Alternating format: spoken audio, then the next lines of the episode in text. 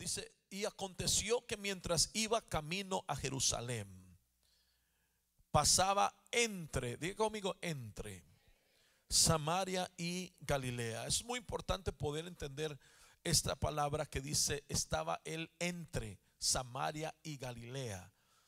Cualquier escritor puede eh, decir que Jesús estaba por Galilea o estaba por Samaria, pero se da el tiempo el escritor aquí de decir que estaba entre estas dos ciudades. Muy importante. Después dice el verso 12, y al entrar en cierta aldea, en otras palabras, esta aldea no tiene nombre. Dice, le salieron al encuentro diez hombres leprosos que se pararon a distancia y alzaron la voz diciendo, Jesús, Maestro, ten misericordia de nosotros. 14 dice, cuando él los vio, les dijo, id y mostraos a los sacerdotes. Y sucedió que mientras iban, mientras iban, quedaron limpios.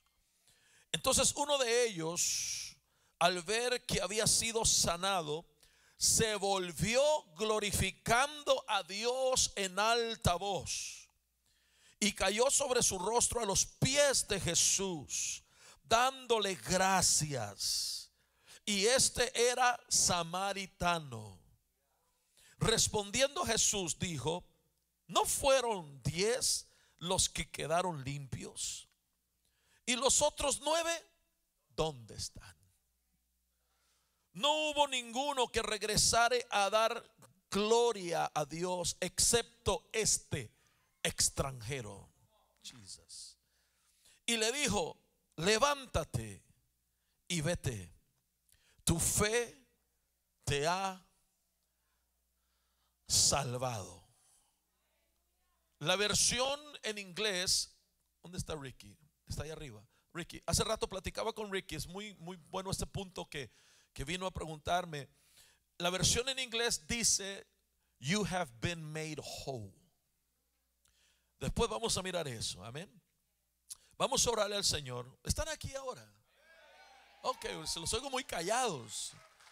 Y, cuando, porque yo sé que es un remanente loco radical para Cristo. Bueno, si está así medio callado, yo predigo como dos horas. Entonces usted diga amén, gloria a Dios. Y, vamos a recibir esta palabra de, de, parte del Señor. Amén. Padre, gracias te damos en esta hora por tu presencia, por todo lo que has hecho. Este año ya estamos cerrándolo y te agradecemos, Señor, por tus bondades. Te agradecemos, Señor, por tus misericordias. Y este día, Señor, una semana que Aquí en los Estados Unidos celebramos el Día de Acción de Gracias. Es una semana de agradecimiento, una semana donde, Señor, te, agradecemos por todo lo que has hecho, pero también por todo lo que estás a punto de hacer. Te damos a ti gloria. Ya a días de cerrar el año, declaramos que esta palabra profética va a venir a dimensionarnos, va a venir a ayudarnos a poder llegar más allá de lo que nosotros pensamos o lo que hemos pedido. En el nombre de Jesús, usa mi vida para la gloria de tu nombre y bendice a tu iglesia en esta hora, en Cristo Jesús. Amén y amén. Quiero darle la bienvenida a mis amados que vienen desde Tepic, Nayarit. Dios les bendiga. Siempre una bendición tenerlos aquí. Amén. Tomen su lugar, que Dios les bendiga. ¿Dónde están los otros nueve? Jesús preguntó, ¿y los otros nueve? ¿Dónde están? Quiero entender junto con usted que aunque Dios se mueve y no hace excepción de personas, sino que bendice por completo a aquel que está necesitado, lamentablemente nosotros, no todos, somos agradecidos. Entonces, cuando empezamos a mirar esta historia, nos damos cuenta que aquí hay algunas cosas que quiero presentar en esta mañana o en esta tarde ya delante de usted. Y quiero considerar estos próximos minutos que nos restan para poder recibir, amados, este rema de parte del Señor para este tiempo. Amén. En nuestra historia Jesús está pasando por Samaria y Galilea. Es muy claro que dice que Él está entre estas dos ciudades. Estas ciudades son muy importantes poderlas entender, porque estas ciudades, Samaria y Galilea, son consideradas las dos ciudades y esa región como la región de los rechazados. De esto casi no se habla, pero es importante notarlo, porque cuando usted mira que Jesús va a esta región de los que han sido rechazados, usted está mirando que Él está entre pueblo que ha sido mixto, un pueblo que no es completamente judío y un pueblo que no es completamente gentil. Eso para usted y para mí no importa nada, pero para el pueblo de Israel sí importa mucho. Porque eh, Israel, un judío, cuando mira a una persona que no es 100% judía, en ellos lo que hacen es que los rechazan. Eh, ahora, ¿cuánto más saber que hay un pueblo que es judío, pero que se ha mezclado con gentil, que han construido ellos mixtos matrimonios, familias que son mixtas, que no son 100% judías y no son 100% eh, gentiles, sino que vienen los dos a hacer una composición entre un gentil y un judío y empiezan a construir una población, empiezan a construir una comunidad esto fue algo que causó en, el pueblo judío una, una ira extraordinaria, un, un celo extraordinario. Por lo tanto, los rechazaban. Sin embargo, la Biblia dice que Jesús pasaba por allí. Jesús pasaba por allí porque Jesús, tenemos a un Dios, tenemos a nuestro Señor Jesucristo, que no es intimidado por nada ni nadie. Tenemos a un Señor que al propósito se mete a nuestro caos para traer orden a Él. Tenemos a un Señor que cuando Él sabe que las cosas no están bien, a Él nadie va a pedirle, no va a ir a pedirle permiso a nadie, ni va a tratar de averiguar si puede o no, pero Él entra y se mete a los lugares que pareciera para otros lugares que ya no funcionan y los hace funcionar. ¿Está aquí conmigo? Jesús pasaba por allí. Jesús pasó por allí, así también como le dijo en el capítulo 4 de Juan a sus discípulos, me es necesario pasar por Samaria. Él está interesado de buscar aquel que no está calificado. Él está interesado de buscar aquel que nadie contó en él. ¿Habrá alguien aquí en esta hora que me entiende? Él está interesado a tomar a alguien que está débil, que está hermano frustrado, que está quebrado, que está roto y tomarlo y equiparlo y restaurarlo y hacerlo una voz a las naciones. ¿Por qué le digo esto? Porque si usted se mira, el ministerio de nuestro Señor Jesucristo, la mayoría fue en Galilea, en esa región. Incluso cuando tú miras a los doce apóstoles, Once de ellos eran de esa región. Ay, ay, ay.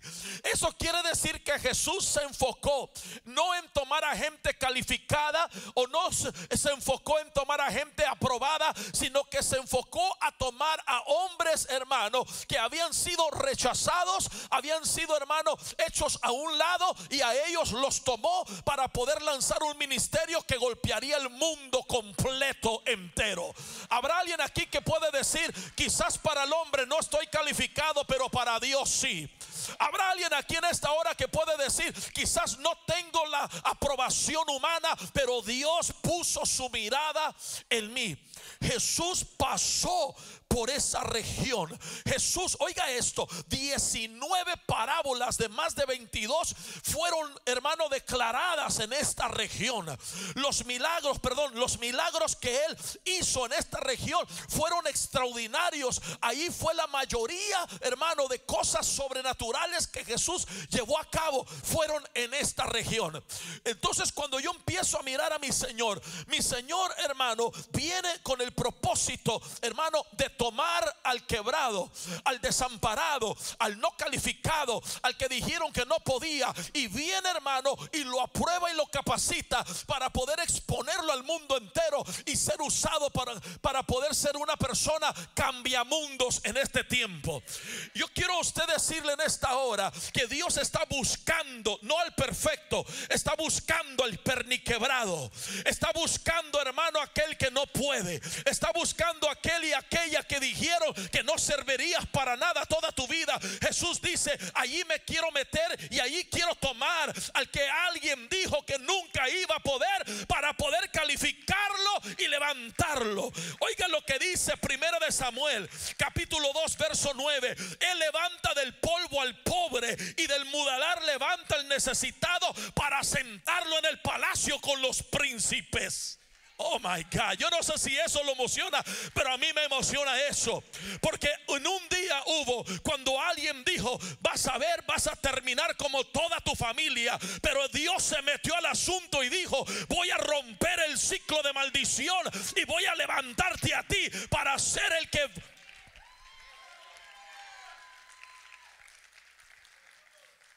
Ponte de pie y diga conmigo, ya llegué. Levanta tu mano derecha y di, para este tiempo Dios me llamó. Vamos, pero con convicción diga, para esto nací. You, sometimes you gotta know what you've been born for. Tú tienes que saber para qué naciste. When you got a revelation of why you're here, there is no weapon in hell that can come against you. Cuando tienes una revelación por la cual llegaste a esta tierra, no hay demonio que pueda oponerse.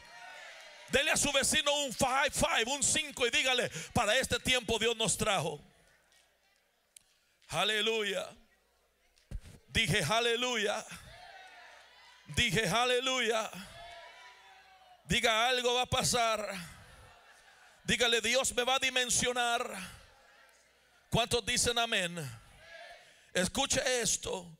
La Biblia dice, Dios mío, la Biblia dice, ponga atención, Vamos a leer el verso otra vez, el verso que estamos leyendo, en el verso 12. Vamos a leerlo otra vez juntos. Yo quiero que usted note algo acá. Vamos rápido porque el pavo se enfría. Aleluya. Pavo, pavo, pavo, para toda la semana. No, no importa. Sándwich, pavo. Mole, pavo. Ceviche, pavo. Ah, no, no no. Ok, y entrando en una aldea, vinieron a él en, vinieron al encuentro diez hombres leprosos, los cuales se pararon de lejos. Ok, yo quiero que regresemos para atrás. déjeme, déjeme encontrar mi versión acá, porque, y perdón con los amados, no hemos hecho el tiempo. Yo sé, yo sé, yo sé. Verso 11, perdón, es mi culpa. Verso 11. Fíjese esto, muy importante esto. En, el Escorúa, Biblia de las Américas, por favor. Porque quiero, quiero enfocarme en algo que, que estuve viendo. Aconteció que mientras Jesús iba en camino a Jerusalén, pasaba entre, pasaba entre Samaria y Galilea. Entonces no estaba en Samaria, no estaba en Galilea, estaba en medio. Mm. Y muchas veces Dios te habla donde te va a llevar, pero nunca te habla del medio. Dios le dijo a Israel, te voy a llevar una tierra que fluye leche y miel, pero nunca le dijo nada del medio, Dios mío. Esos diez leprosos iban rumbo a un lugar en un tiempo determinado en su vida, pero se quedaron atorados donde? El medio. Y Jesús dice, tengo que pasar por allí. ¿Por qué? Porque entre Samaria y entre Galilea hay un pueblo atorado. Y tengo que apurarme porque viene el 2024. Y hay profecías que se tienen que cumplir. Hay promesas que se tienen que cumplir. Hay manifestaciones que tengo que darles. Hay bendiciones que tengo que soltarles. Pero mientras se encuentren entre el pasado y el futuro, no van a poder alcanzar lo que yo profeticé sobre sus vidas. Entonces Jesús llega a un lugar que está entre Samaria y Galilea. Ponga atención, grite conmigo Samaria, grite conmigo Galilea. Ellos están en medio de estos dos. Samaria quiere decir el guardia que no deja salir a nadie. Escuche, Samaria quiere decir un guardia que no deja salir a nadie. Y Galilea quiere decir un ciclo repetitivo. Quédese conmigo, está conmigo en esta hora. Entonces tenemos a un pueblo que son 10 leprosos que se encuentran en medio y si quieren ir para acá, hay un guardia que no los deja salir. Y si quieren ir para acá, hay un ciclo repetitivo que los hace caer otra vez en medio. Jesus. ¿Cuánta gente, me da permiso? ¿Cuánta gente no está atorada en el camino de la vida? ¿Cuánta gente no puede llegar a su propósito, a su destino? Cada vez que quieren salir, hay un espíritu asignado a meterlos otra vez. Cada vez que quieren romper el ciclo, fallan y vuelven a caer otra vez de nuevo. Y no están ni en su pasado y no están en su futuro, se encuentran en medio. Pero yo vine con una palabra profética a decirle a alguien, Jesús se va a meter en el medio de toda tu situación. Cuando Jesús llega el asunto, hermano, no hay demonio que pueda resistirlo y no hay ciclo que él no pueda romper. Empuja a tu vecino y dile, este 2024 te vas a movilizar. Dios mío, Dios mío, Dios mío. Alguien sacudes en esta hora. Diga, estoy listo para avanzar. Estoy cansado de estar atrapado en un ciclo de dolor. Estoy cansada de estar atrapada en un ciclo de menosprecio. Dijeron que no podía y yo les creí y sigo atorado. Pero Dios está entrando al medio de mi situación para romper.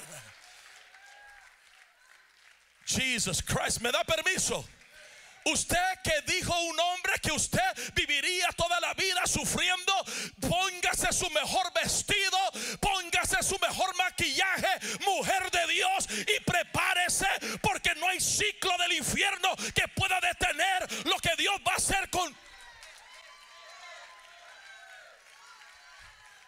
La iglesia está despierta en esta hora. Arrebata tu bendición. Arrebata lo que viene. No voy a durar toda mi vida llorando por lo mismo. No voy a estar atrapado siempre recordando el dolor del pasado. Que un espíritu siempre me recuerda que no soy digno. Jesús se metió en medio. My God. My God. Escuche esto. Está conmigo en esta hora. Grite, se va a romper. Hay algunas cosas que se tienen que romper. Verso 12, escuche, hay algunas cosas que se tienen que romper. Y al entrar en cierta aldea, le salieron al encuentro diez hombres leprosos que se pararon a la distancia. El espíritu de la distancia se tiene que romper.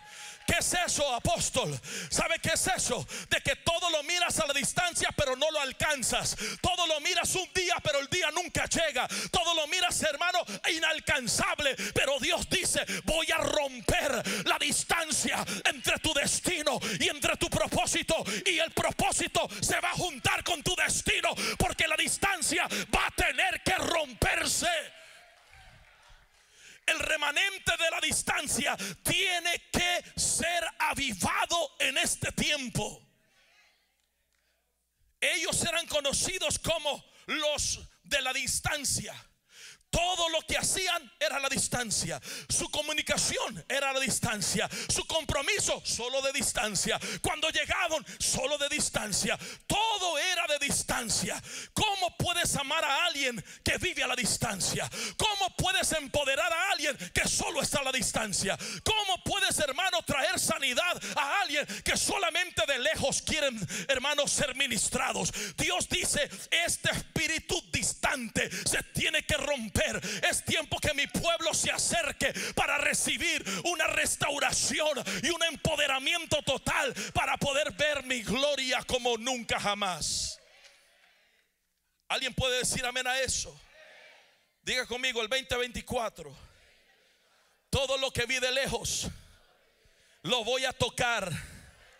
El 2024. Todo lo que no alcanzaba va a ser palpable. Alguien no me está oyendo en esta hora. El 2024, lo que era un sueño, se va a manifestar. Este espíritu de distancia se tiene que romper. Un día, el día llegó. Ya no vamos a hablar así. Un día, ojalá, dicen, que Dios te oiga. No, no, no. Usted tiene que operar con la fe creyendo que ese día ya llegó. Y el, distanciamiento que el enemigo puso sobre usted y su bendición se rompió. La Biblia dice en el verso 13, escuche esto, ya voy a terminar, está conmigo todavía. Y gritaron, habrá alguien que tiene un grito de victoria aquí. Gritaron. Grita conmigo, amén. Y gritaron.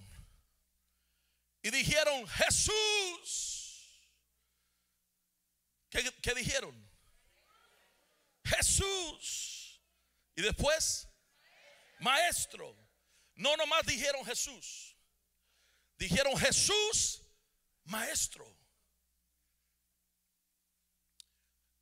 Vamos a hablar del nombre de Jesús, porque hay muchos que no entienden el poder del nombre de Jesús. Por eso dice, no tomes mi nombre en vano.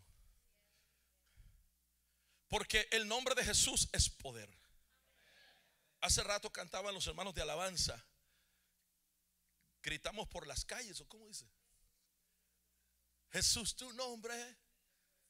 Yo, yo me las invento cuando no me las sé. Así es que escriban un cántico nuevo. Jesús, tu nombre es poderoso. Vida nos da.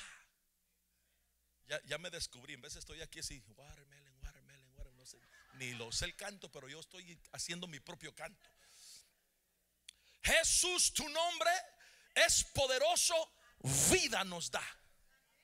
Uf. Usted tiene que saber el poder del nombre de Jesús. Yo cuando estaba chico le decía a mis hermanos de, en la mañana, el ministerio de inglés, le decía, cuando estaba chico, si algo me dio mi madre que, duró conmigo toda mi vida hasta el día de hoy, era que desde chiquitito me decía, si ves algo, si te sientes raro, si algo, si alguien está enfermo, tú di en el nombre de Jesús. Y yo así chiquitillo, en el nombre de, de Chuy, decía, no, no, Jesús me decía. Ah, ok, en el nombre de Jesús. Y, crecí con ese concepto al punto de que aun cuando andaba mal en la calle, me recordaba el nombre de Jesús. Yo me recuerdo que una vez un hombre, hermano, se, hizo OD, ¿cómo se dice? Se, se, un sobredosis, cayó y ahí andaba todos. ¿Y sabe quién estaba ahí? En el nombre de Jesús. Porque el nombre de Jesús es poder. En el nombre de Jesús los enfermos se sanan. En el nombre de Jesús los demonios se van. En el nombre de Jesús yo he visto niños resucitar de la muerte. No sé si alguien me está oyendo. En el nombre de Jesús, hermano, no hay demonio, no hay agüero, no hay brujo, no hay hermano hechicero que pueda resistir a alguien que entiende la revelación del nombre de Jesús. Ahora escúcheme, usted puede hablar del Buda, nadie tiene problema. Usted puede hablar de Harni Krishna, nadie dice nada. Usted puede hablar de Mohammed, todos tranquilos. Pero cuando usted empieza a decir Jesús, en el nombre de Jesús, todo el mundo tiene un problema. ¿Sabe por qué? Porque el nombre de Jesús es poderoso y el infierno tiembla cuando alguien sabe el nombre poderoso de Jesús. La Biblia dice que en el nombre de Jesús toda rodilla que está en el cielo, que está en la tierra y debajo de la tierra, tendrá que doblarse y decir que Él es el Rey de Reyes y Señor de Señores. El nombre de Jesús. Y ellos gritaron. ¿Qué gritaron? Jesús. A ver, grite Jesús a las tres. ¿Está listo? Uno, dos, tres. Pero así como que. No, no, como cuando algo pasa en la casa y usted grita, mamá, ¿verdad? Así, con todo. Uno, dos, tres. Jesús. Y después dijeron, Jesús. Maestro también lo gritaron, no dijeron Jesús, maestro. Dijeron Jesús, maestro. Cuando ellos dijeron maestro,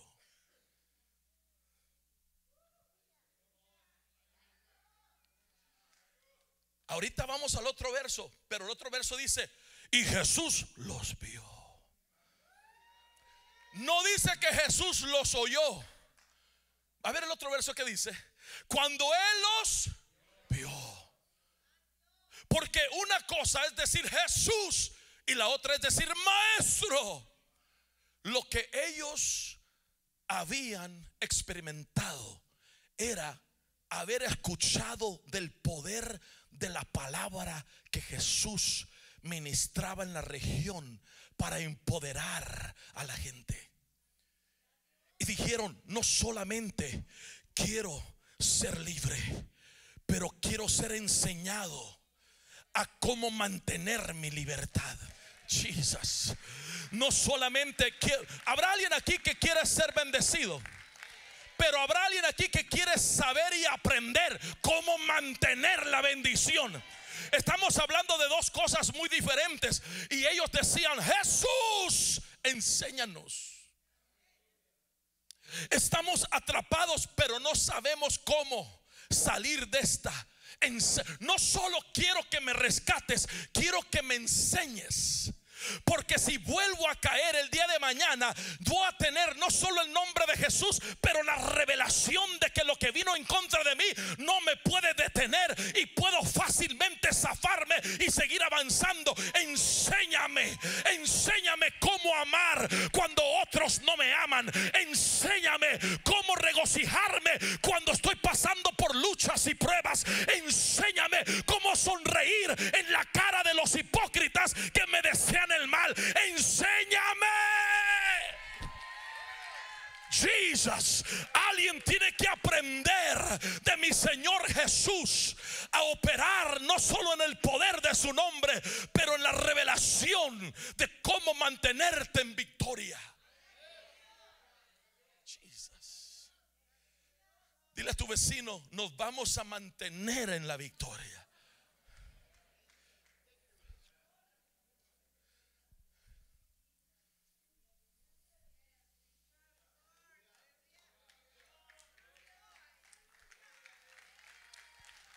Nos vamos a mantener en la victoria.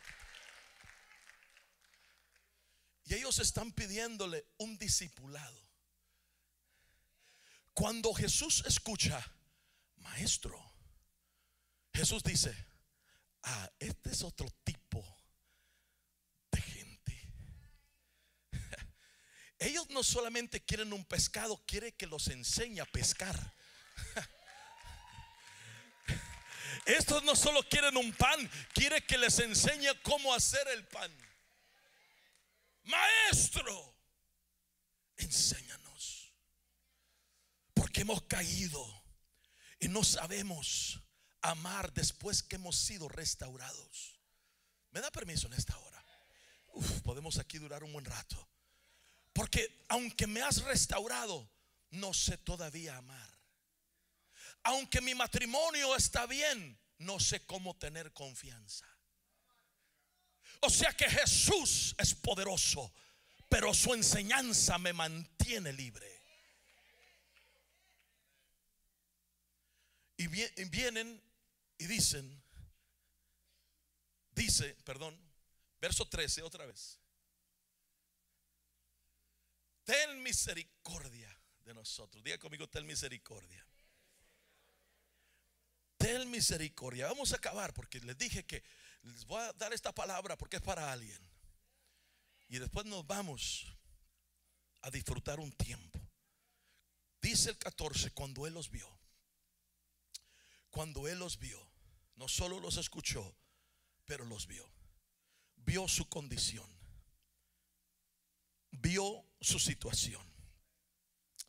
Él los vio que habían pedazos, porque eran leprosos, ¿verdad que sí? Quizá uno ya no tenía oreja. Él los vio. los examinó, porque la lepra causa que número uno pierdas la insensibilidad. Lo segundo que sucede es que hay con hinchazón. ¿Sí? ¿Sí? Entonces, imagínese usted inflamación. Pierde la insensibilidad uno y luego se inflama. Hay muchos insensibles inflamados en la iglesia. Dios mío, dame la I'm trying to take I'm trying to take my time, but I gotta we gotta go eat. Hay muchos insensibles e inflamados en la iglesia que cuando el leproso se hace insensible y se inflama, la inflamación causa que pierda pedazos de carne. Como no siente nada y está inflamado, va caminando y pum, su pie de pronto eh, eh, le pega a una roca y el dedo gordo se le cae y no se dio cuenta porque es insensible y está inflamado. Y hay muchos en la iglesia insensibles, inflamados, que están perdiendo a sus hijos. Están perdiendo su matrimonio, callado, no hay problema. Están perdiendo su ministerio, están perdiendo su relación con Dios, pero porque están inflamados, insensibles, y no van a buscar que Dios los restaure, empiezan a perder cosas y ni cuenta se dan. Estos estaban así, pero ahora quieren ayuda. Enséñanos. Porque tiene que llegar un punto, me da permiso en esta hora. Podemos platicar. Tiene que llegar un punto donde yo digo, oye, puchica, vos ya no voy ir tanto con el apóstol a pedirle y pedirle y pedirle lo mismo. Tienes que aprender que fuera del domingo a las 12 del día, fuera del miércoles a las 7 y 30, tiene que haber un discipulado, una enseñanza que está dentro de ti, que te hace entender, oye, estoy pasando por esto, pero la palabra dice. Una palabra que gobierna y maneja tu vida donde tú puedes operar y gobernar, hermano, por medio de su palabra. Y ellos dijeron, solo dinos, Señor, maestro, le están diciendo, danos instrucciones.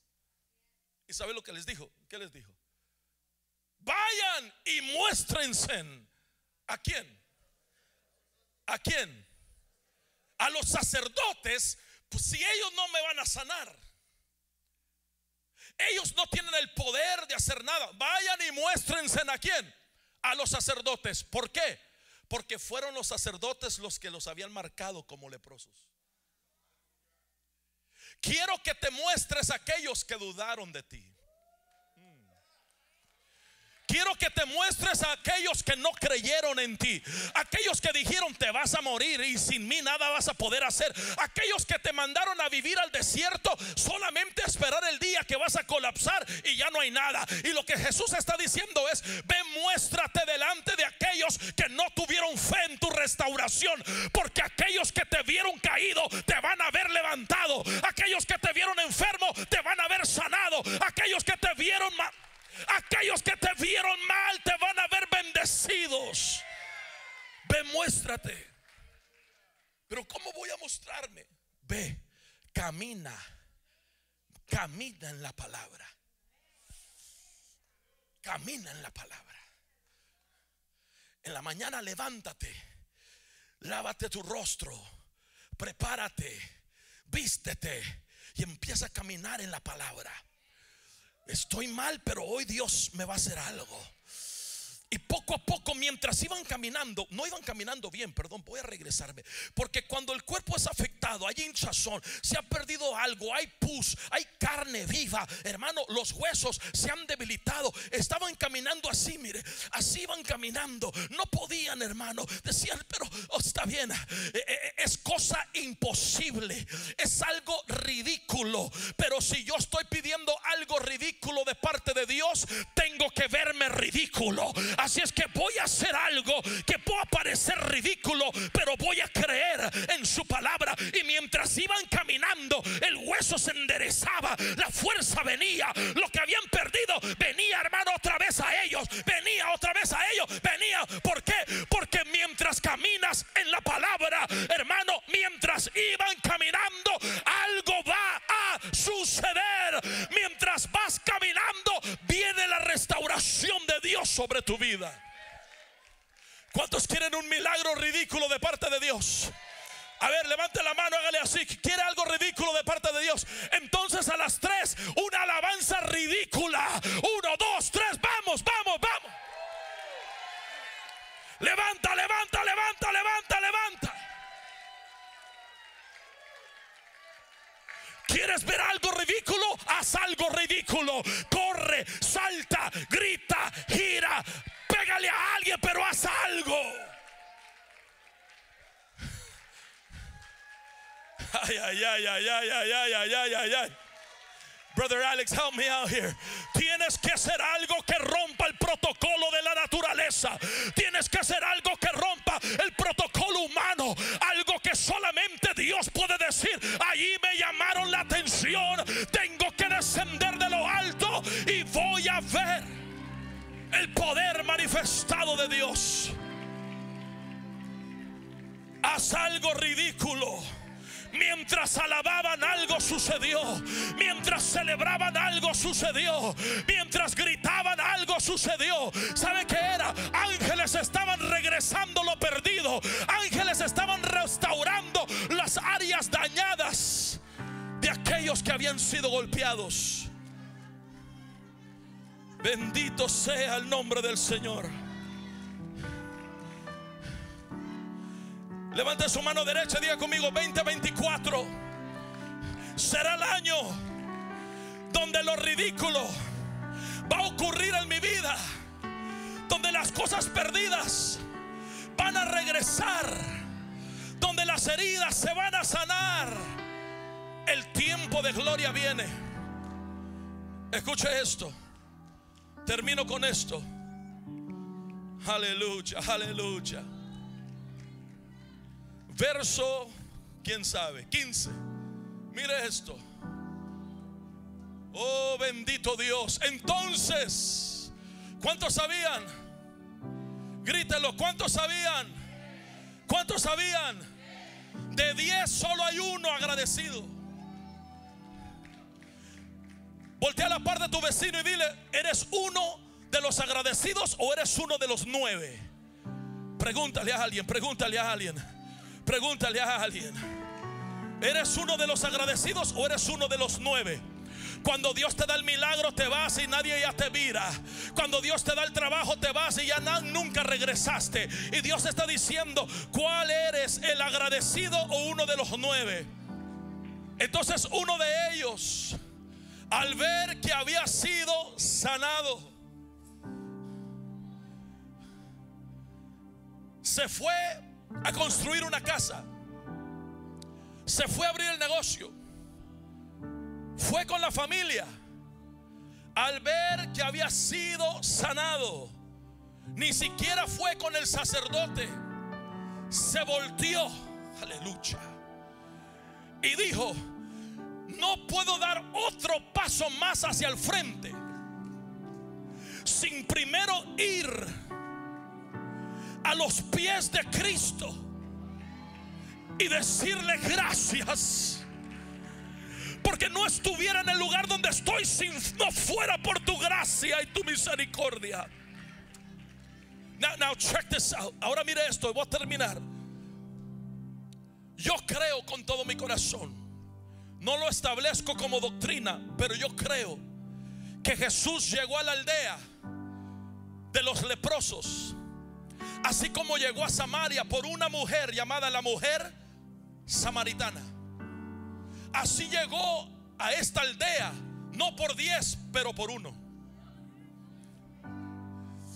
Porque este hombre me llama la atención que él entendía aspectos de adoración. Pero algo le había pasado en la vida. Algo le había sucedido en la vida que le había robado su forma de adorar, le había robado su agradecimiento. Los nueve se fueron, se perdieron, pero él paró y dijo, yo no puedo dar un paso más si no regreso a adorar a aquel que me ha restaurado mi alma, aquel que ha vuelto la vida en mí. Este hombre se volvió y glorificando a Dios en alta voz, en alta voz. Verso 16, mire esto. Cayó sobre su rostro a los pies de Jesús. Era un adorador. Él entendía la adoración. Pero algo le había pasado que lo puso en una situación, hermano, que había perdido la esencia y la identidad de un adorador.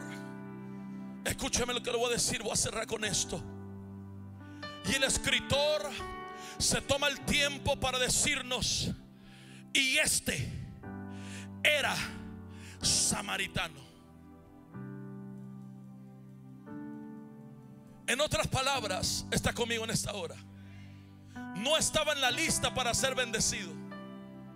Jesus. No estaba calificado para poder ser promovido. Ni era digno que Jesús volteara a verlo. Y este era samaritano. Hay otra versión que dice, y era un extranjero. Porque es que muchas veces la gente que es extranjera son más agradecidos que la gente que ha crecido en la iglesia. Usted tiene que, ¿cuánto tiempo tiene en el ministerio? Tanto tiempo. Y llega el nuevito y no para de llorar. No para de postrarse. No para de ser agradecido. Levanta tu mano y dice, Señor, devuelve el agradecimiento a mi corazón otra vez. Quiero volver otra vez a ser un agradecido. Y este era samaritano. Dile a tu vecino las cosas que no calificabas. Dile las que no tenía Dios en la lista para ti. Dígale, dígale, dígale. Las cosas que no eran para ti eran para otros. Dile, Dios te las va a soltar en este tiempo. Dios te las va a soltar. Oiga, no estaba en la lista, pero me tocó. No estaba yo calificado, pero tuvo misericordia de mí. No lo merecía, pero habló por mi nombre. Alguien grite amén a eso. Cada uno tiene un testimonio de leproso. Porque la palabra lepra es una palabra que quiere decir pecado. Y de la lepra del pecado Dios nos sacó. Nos sacó a unos de un lugar, a otros de otro. Pero lo bueno es que juntos estamos aquí como uno, como uno, para poder glorificar al Padre decirle gracias.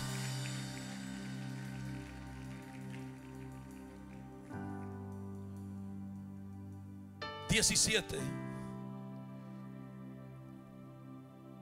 Jesús preguntó, no fueron diez. Jesús no está preguntando porque no sabe. Jesús está preguntando porque quiere enseñar algo. No fueron diez. Sí. ¿Y qué dice? ¿Y los otros nueve? ¿Dónde están? El secreto de esto está aquí. Y yo termino con esto. Dios mío. ¿Cuántos dan gloria a Dios? Cari, ¿me ayudas, mija? Allí vamos a poner el verso 18 en inglés en la King James Version. Yo quiero que veamos lo más cercano al original. ¿Por qué pregunta Jesús que no fueron nueve, diez y los nueve? ¿Dónde están? Y dice el verso 18: They are not found that return to give glory to God, save this stranger. Verse 19. And he said unto him, y le dijo a él, arise, go thy way, thy faith has made thee. Escuche esto, has made thee whole. No dijo has healed you. Nueve recibieron sanidad, pero solo uno fue hecho completamente nuevo como un bebé.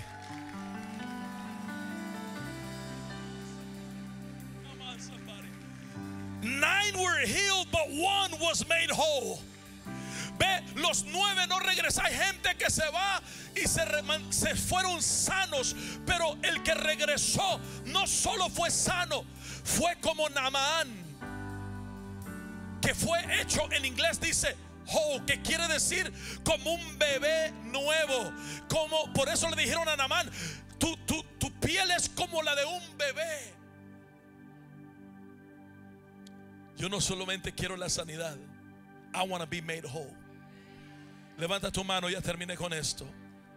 El agradecimiento.